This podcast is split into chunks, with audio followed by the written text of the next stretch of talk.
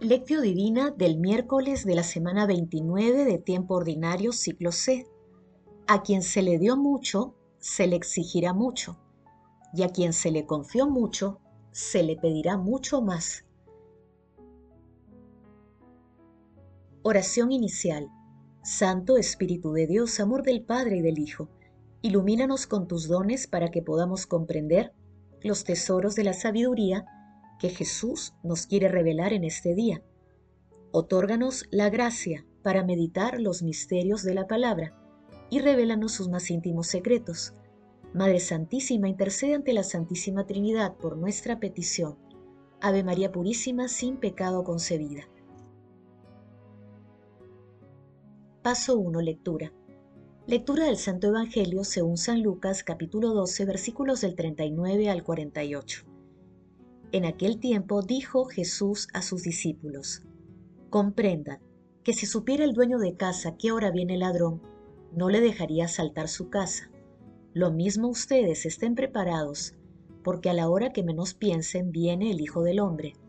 Pedro le preguntó, Señor, ¿has dicho esa parábola por nosotros o por todos? El Señor le respondió, ¿quién es el administrador fiel y prudente, a quien el amo ha puesto al frente de su servidumbre para que les reparta la ración de alimentos a sus horas? Bienaventurado el criado a quien su Señor, al llegar, lo encuentre portándose así. En verdad les digo, que lo pondrá al frente de todos sus bienes. Pero si el empleado piensa, mi Señor tarda en llegar, y empieza a pegarles a los criados y a las criadas, y se pone a comer y a beber y a emborracharse, llegará el señor de aquel criado el día y la hora que menos lo espera y lo despedirá, condenándolo a la pena de los que no son fieles. El criado que conoce la voluntad de su señor, pero no está preparado y no obra según su voluntad, recibirá un castigo muy severo. En cambio, el que sin conocer esa voluntad hace cosas reprobables, recibirá un castigo menor a quien se le dio mucho, se le exigirá mucho, y a quien se le confió mucho, se le pedirá mucho más. Palabra del Señor, gloria a ti, Señor Jesús. Levanto mis ojos a los montes. ¿De dónde me vendrá el auxilio? El auxilio me viene del Señor, que hizo el cielo y la tierra. La lectura de hoy forma parte del pasaje evangélico denominado vigilancia ante la venida del Hijo del Hombre. En Lucas capítulo 12 versículos del 35 al 48. Hoy meditaremos los versículos del 39 al 48. La primera parte narra la parábola del dueño y el siervo. Hoy el texto comprende dos parábolas, una sobre el dueño de la casa y el ladrón, y la segunda sobre el propietario y el administrador. La imagen del ladrón es recurrente en el Nuevo Testamento para invitar a la vigilancia. El día del Señor llegará como un ladrón. Si no estás en vela, vendré como ladrón. Vengo como ladrón. De esta manera Jesús acentúa lo inesperado de su venida. En la segunda parábola ante la pregunta de Pedro, nuestro Señor Jesucristo, a través de la formulación de una pregunta parabólica, y de una respuesta esperanzadora, alude directamente a quienes están al frente de las comunidades cristianas. La fidelidad de los siervos se pone a prueba con el retraso de la vuelta de su Señor. También señala el destino del administrador negligente e infiel. Jesús se acerca cada día a nosotros, en el pobre, en el enfermo, en el oprimido y esclavizado por el poder que reclama liberación. El Señor siempre está a la puerta. Permanezcamos vigilantes, con esperanza gozosa y con los brazos abiertos para recibirlo. No lo hagamos esperar bajo la tormenta. Paso 2. Meditación.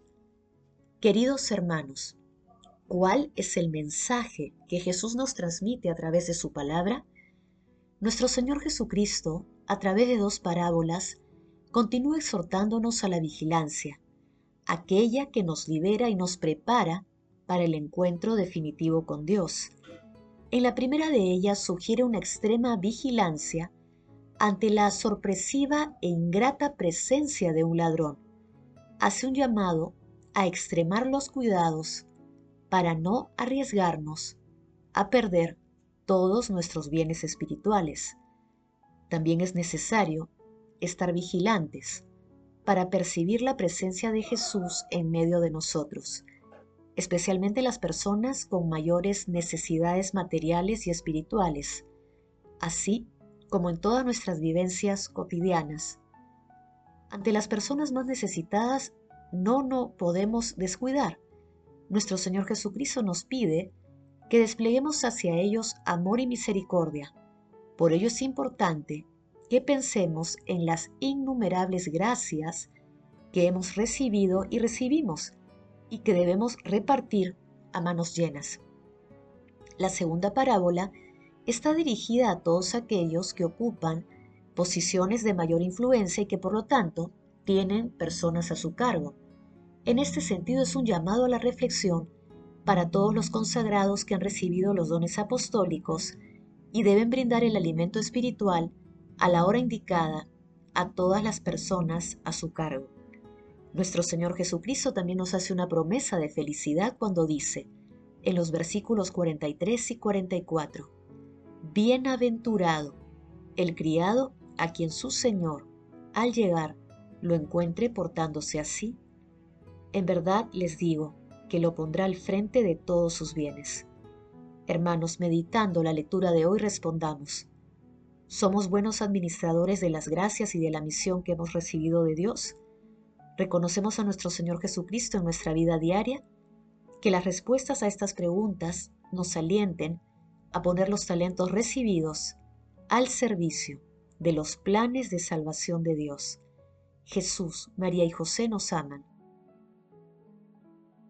Paso 3. Oración. Amado Jesús, concédenos esperarte siempre vigilantes, para que contribuyamos a que la Iglesia y la humanidad sea un recinto que irradie amor, fraternidad y solidaridad. Espíritu Santo, concédenos el don de la perseverancia y de la confianza a toda prueba para que no descuidemos nuestro seguimiento vigilante a nuestro Señor Jesucristo. Amado Jesús misericordioso Salvador, concede la luz de tu amor y salvación a todas las personas agonizantes y lleva el banquete celestial a todos los difuntos, en especial a aquellos que partieron en un momento de falta de lucidez espiritual. Madre Santísima Esposa del Espíritu Santo, Madre de la Divina Gracia, ayúdanos en nuestra lucha contra el mal e intercede ante tu Hijo amado por nuestras peticiones. Amén. Paso 4. Contemplación y acción. Hermanos, contemplemos a Dios con un sermón del Beato Guerrico de Igni. Israel, prepárate al encuentro del Señor que viene. Y vosotros también, hermanos míos, estad preparados, porque el Hijo del Hombre vendrá a la hora que menos penséis. Nada más seguro que su llegada, pero también nada más incierto que el momento de esta llegada. En efecto, nos incumbe tampoco conocer los tiempos o los momentos que el Padre en su omnipotencia ha fijado, que hasta los mismos ángeles que lo rodean desconocen el día y la hora. Es cierto que nuestro último día llegará, pero cuándo, dónde y cómo no es muy incierto, solo sabemos lo que les dijo a nuestros antepasados, que ante los ancianos está en el umbral, mientras que ante los jóvenes se mantiene al acecho. No haría falta que este día nos cogiera de improviso sin preparar como un ladrón durante la noche.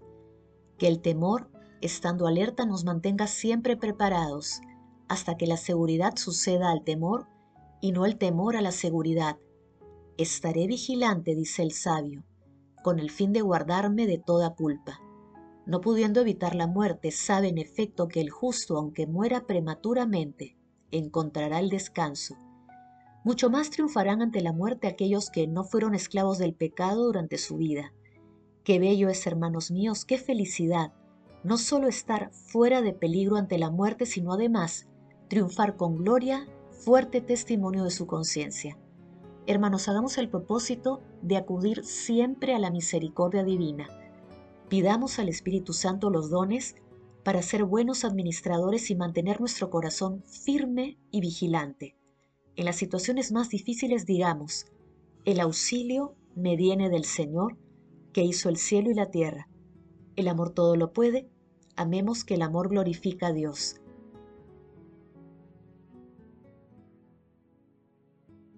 Oración final. Gracias Señor Jesús porque tu palabra nos conduce por caminos de paz, amor y santidad. Espíritu Santo, ilumínanos para que la palabra penetre a lo más profundo de nuestras almas y se convierta en acción.